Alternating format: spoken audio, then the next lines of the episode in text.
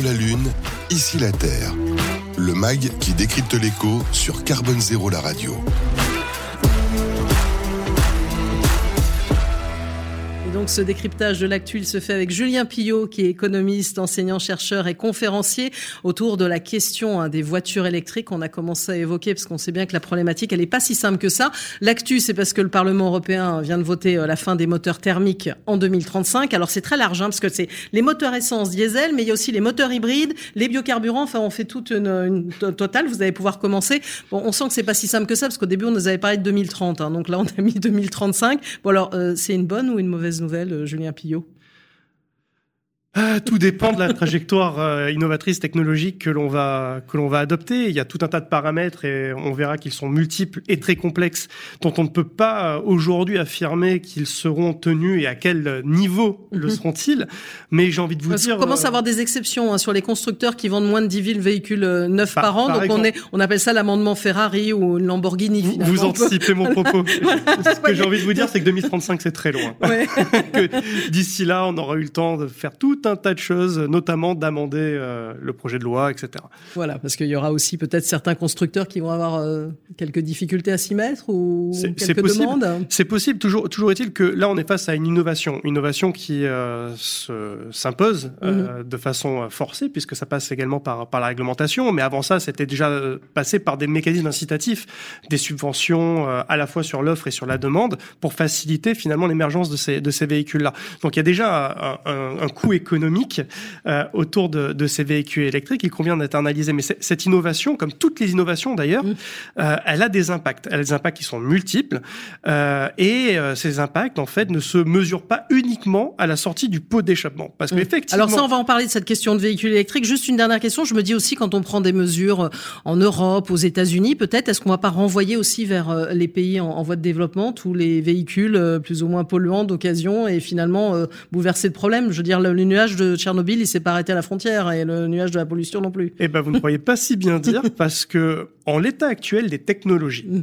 et en l'état actuel de nos connaissances sur les réserves euh, de matériaux dont on a mm. besoin pour mm. fabriquer ces véhicules électriques, notamment euh, les batteries, mais pas uniquement, on estime qu'aujourd'hui, on serait capable, donc à périmètre constant, hein, d'électrifier environ 700 millions de véhicules. Mm-hmm c'est pas mal, c'est mhm. conséquent. Sauf qu'aujourd'hui, à l'échelle de la planète, on a 2,8 milliards de véhicules circulants et je ne parle que des véhicules particuliers à quatre roues. Je n'ai même mhm. pas mis les deux roues dedans. Et d'ailleurs, il y a 1,1 personne en moyenne dans un véhicule, c'est ça à peu près? C'est ce qu'on appelle l'autosolisme. Voilà, c'est ça. Donc effectivement, euh, on, est sur un modèle économique euh, qui est maintenant euh, séculaire où il s'agit de vendre un maximum de véhicules et aujourd'hui de plus en plus des véhicules avec des services, mm. notamment des services numériques, mais pas uniquement. ce modèle-là conduit toujours à produire et à consommer davantage. Et euh, le problème, c'est que nos modes de production, fussent-ils prétendument écologiques ou davantage éco-efficients, euh, bah finalement, lorsqu'on regarde l'ensemble de la chaîne de valeur, il crée de nouvelles inefficiences, certaines économiques, certaines sociales, certaines énergétiques et environnementales, elles sont méconnues, mais il faut regarder ce qui se passe au niveau euh, bah, d'autres discipline que la science économique, mais il faut aller regarder ce que disent des physiciens, ce que disent des climatologues, mm. ce que disent des, euh, des, des, corps de métier comme Parce qu'il y en a euh, des études hein, sur le, le, véhicule électrique, il y a des instituts de recherche de tout type. Hein. J'ai vu que déjà rien que sur 9 ans, entre 2010 et 2019, on a eu 85 études hein, de, de tout type, et encore j'en ai peut-être loupé quelques-unes, justement sur, sur l'impact que pouvait avoir et si c'est plus ou moins polluant qu'un véhicule thermique. Hein. C'est vraiment cette question-là. Euh, au bout du compte, plus les études avancent, plus on se dit que finalement, c'est peut-être pas si propre que c'est vendu, c'est ça? C'est même nettement plus sale que cela n'y paraît. Euh, pourquoi? Ne serait-ce que si on prend si on prend que les métaux, les métaux mm. dont on a besoin pour euh, produire ces, ces véhicules. Euh, je prends un métal parmi d'autres. Hein. Mm-hmm. Euh, prenez euh, prenez l'aluminium. Mm-hmm. Ces véhicules sont alourdis par les batteries. Mm. On fait passer de plus en plus d'amendements autour du poids des véhicules, donc on a besoin de les alléger un maximum. Donc au niveau de l'aluminium, euh, on en produit de plus en plus à l'usage de ces véhicules. On est passé euh, sur des véhicules classiques de 40 kg d'aluminium à 125 kg et ça va aller de façon exponentielle. Si je prends le cuivre, le cuivre sur un véhicule thermique, il en faut 20 kg. Sur un véhicule électrique, il en faut 80 kg. J'ai pas encore Sachant qu'il y a un peu de tension sur tous ces, ces métaux, c'est le moins qu'on puisse dire. Dans, dans, les batteries, on trouve plein, plein, plein de métaux. Mm. On retrouve du cuivre, une dizaine de kilos de cuivre, on va retrouver du nickel, on va retrouver du lithium, on va retrouver plein, plein d'autres métaux. Ok, les euh, bornes électriques sur lesquelles on va mm. recharger nos, nos, véhicules, pareil, ils sont pas auto-alimentés par l'opération du Saint-Esprit. Mm. Il faut du cuivre dedans. Une borne de type 3, c'est 100 kilos de cuivre. Je n'ai parlé que du cuivre, que du cuivre. Tous ces métaux, aujourd'hui... Il y a combien à peu près de métaux? c'est énorme à comptabiliser. Bah, en fait, il faut, il faut comptabiliser un véhicule électrique classique par rapport à un véhicule thermique mm. classique pour essayer de rester sur des choses qui sont à peu près comparables. On est entre 6 à 8 fois plus de métaux embarqués sur les véhicules électriques sur les véhicules thermiques. Ces métaux, il a fallu aller les chercher. C'est ça. Et, euh, et on les a pas nécessairement. Euh, on parle de local, on les a pas nécessairement en France. Exactement.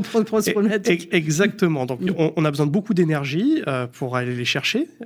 On a besoin également d'utiliser des méthodes de raffinement qui sont très énergivores, encore une fois, mais aussi très polluantes, parce qu'on utilise beaucoup de mercure, beaucoup de cyanure, des choses très polluantes. On met des populations, à la fois des mineurs, mais aussi des populations autochtones, mmh. dans des situations euh, bah, de, de, drame humain qui ne se cache qu'à moitié. Euh, et finalement, on pointe du doigt le textile souvent en disant on fait travailler euh, voilà des, des, des, gens en Asie euh, dans des conditions déplorables, les téléphones portables, mais on parle pas nécessairement de la voiture électrique. on parle pas nécessairement du véhicule électrique euh, et euh, je, je, je, je, dirais même que quelque part on n'en parle pas trop à dessein mm. parce que euh, effectivement dans les téléphones portables on a également des, des mm. métaux, mais les proportions sont infinitésimales par rapport à ce que l'on peut mettre dans des véhicules électriques. Et l'un des secrets de moins en moins bien gardés de l'industrie minière, c'est qui contrôle mm les euh, gisements et donc qui est en capacité aussi de éventuellement faire du chantage au volume mhm. et de fixer les prix, d'être price maker, on appelle ça sur les marchés. Et lorsqu'on regarde les métaux dont on a besoin de façon critique, alors on confond souvent métaux rares et métaux critiques, c'est pas la même chose. Les terres rares mhm. sont une certaine catégorie de métaux et puis ensuite il y a les métaux critiques qui ont été qualifiés comme tels par le, la Commission européenne du fait de notre dépendance vis-à-vis de ceux-ci et de leur rareté relative.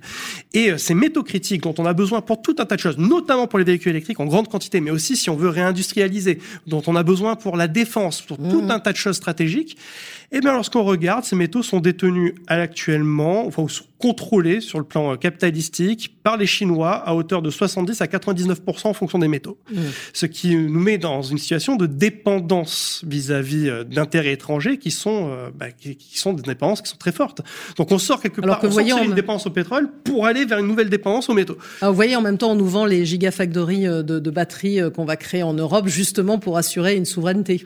Alors pour assurer le fait que l'ensemble de la valeur ajoutée ne parte pas de l'autre mmh. côté euh, du, du, continent et notamment du côté du côté chinois, euh, parce qu'effectivement aujourd'hui les Chinois pour eux c'est un peu jackpot parce que les voitures électriques qui se vendent le mieux au monde en dehors de Tesla qui est une mmh. niche de marché quand même assez mmh. haut de gamme, ce sont des véhicules chinois, avec un marché qui est protégé aujourd'hui et qui le sera d'autant plus avec les tensions géopolitiques qui se dessinent pour euh, le siècle à venir. Euh, Ok, euh, les batteries, bah, aujourd'hui c'est de la technologie chinoise et effectivement de l'assemblage qui est fait essentiellement en Chine sur la base de, de, de, métaux qui sont aussi sous contrôle capitalistique chinois. Donc réinternaliser la production de batteries en Europe, j'ai envie de vous dire, c'est un moindre mal, mais mm. ça ne gomme pas notre dépendance aux métaux dont on a besoin à périmètre constant au niveau, euh, au niveau technologique mm. pour pouvoir les, les produire, ces batteries-là. Alors ça, c'est sur la construction en elle-même, parce qu'on parle d'analyse de cycle de vie, mais jusqu'au bout, finalement, si on compare les deux, euh, la, la, balance ne pense pas nécessairement du côté du véhicule électrique. J'ai même lu une étude de l'Agence européenne pour l'environnement qui parle d'émissions de NOx Hein, de particules dans la production des véhicules électriques. Alors vous parliez de diesel, hein, le NOx, on l'a suffisamment euh, mis en valeur. On dit même que ça peut être une fois et demie à deux fois supérieur à celle des véhicules thermiques. Absolument, parce que mm. les véhicules électriques sont deux fois plus lourds mm. que les véhicules thermiques. Et euh, par, euh, bah, par, par, définition, les, les, les, systèmes de freinage sont mis nettement plus sa contribution et euh, ça, ça génère euh, des NOx qui euh, viennent bah, quelque part impacter la qualité de l'air dans, dans les villes où on veut mettre ces, ces véhicules électriques. donc oui, effectivement, quand on regarde l'ensemble de la chaîne de, de valeur, de l'extraction à la production énergétique dont on a besoin pour alimenter ces véhicules, mais oui, parce qu'on va les alimenter avec quoi quand on voudra les charger? Parce que RTE reconnaît lui-même qu'il tient à peu près jusqu'en 2035, mais qu'après ça va être un peu compliqué. Hein. Alors RTE se, se, se, veut, se veut, c'est très intéressant de parler d'RTE parce que effectivement, ça, ça démontre aussi notre incapacité à penser systémique. RTE, lorsqu'on va les voir, ils se veulent assez rassurants. Quand malgré tout, ils disent bon, si on arrive à électrifier 12 millions de véhicules circulant en France, on aura besoin de 6 gigawatts euh, de capacité de production supplémentaire. Ça va, ça va le faire. Ok, ça va le faire. Pourquoi pas? Sauf que deux remarques. La première, c'est que si on a une interdiction de vendre des véhicules thermiques à horizon 2035, ça veut dire qu'avec le vieillissement du parc, globalement, l'idée c'est que 2050, tout le monde soit à l'électrique. Donc c'est un peu plus que 12 millions de véhicules qu'il va falloir électrifier. Mais ok, c'est pas le principal point qui me dérange. Le principal point qui me dérange, c'est que l'électrification des véhicules n'est pas le seul usage industriel mm. qui nécessite de l'énergie supplémentaire. On a un développement exponentiel des services numériques, euh, des objets connectés. On veut réindustrialiser. De toute façon, tous les scénarios sont tournés vers une, une forte euh, demande en électricité. Hein, tous donc, les scénarios donc, il faut de produire nettement plus que ces 6 gigawatts. Et quand j'observe les difficultés que l'on a aujourd'hui à construire le PR de Flamanville, qui génère euh, des, des, des, des mm. coûts qui sont colossaux, qui est des dépassements aussi temporels qui sont euh, très importants. Euh, quand on regarde aussi euh, les rapports sur l'état de notre filière nucléaire, qui nous disent qu'on a perdu quand même pas mal de compétences clés pour pouvoir produire de nouvelles centrales nucléaires, je me dis qu'il y a peut-être à un moment donné où l'équation va pas tout à fait s'équilibrer. Mais bon, je suis peut-être très pessimiste. bon, alors pourquoi on y va? Enfin, je veux dire, il y a 8 milliards d'euros de fonds publics en France là euh, pour euh, il y a notamment des aides, des primes, euh, etc. Et là, enfin, quand on vous écoute un peu, et vous n'êtes pas le seul, hein, parce qu'il y a Gaël Giraud, économiste, là dans une interview toute récente dans Oui Demain, qui dit OK, la voiture électrique, mais alors low tech, sans microélectronique, presque sans, sans moteur électrique sur la vitre, le GPS on évite, faut que ça soit léger. Enfin voilà, un véhicule électrique, OK, mais une, on va dire une smart électrique et encore passe. Quoi. Donc il y en a plusieurs qui euh, agitent le pompon, on va dire. Non, si, si, si, on y va, c'est pour plein de raisons. Certaines sont beaucoup plus entendables que d'autres. On a un vrai problème aujourd'hui euh, de pollution de l'air. Euh, mm. on a de vrais problèmes aussi d'émissions de, de, CO2, notamment sur les lieux où circulent ces, ces, véhicules. Donc il y, a, y, a, des urgences climatiques qui sont et environnementales qui sont qui sont manifestes sur les lieux de consommation. Mais aujourd'hui, par peut-être par précipitation et peut-être parce qu'on veut pas sortir de ce vieux paradigme industriel où il faut faire à la fois de l'innovation sans casser la croissance mmh.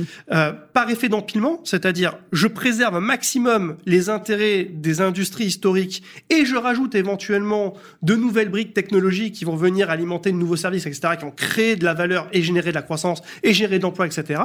Ben, peut-être qu'on va un petit peu trop vite en besogne et qu'on oublie en fait de regarder finalement quels sont l'ensemble des impacts environnementaux euh, et euh, sociaux que, que, porte en fait en creux ce type de transition. Et il y a d'autres hypothèses qui sont euh, qui sont de l'ordre de l'hypothèse, mais qui, qui se tiennent lorsqu'on y réfléchit. C'est qu'on peut aussi imaginer que on puisse subir quelques pressions aussi, notamment euh, du côté euh, chinois, pour accélérer la transition de notre mobilité vers des technologies nouvelles qui leur bénéficient très euh, mmh. très clairement aujourd'hui.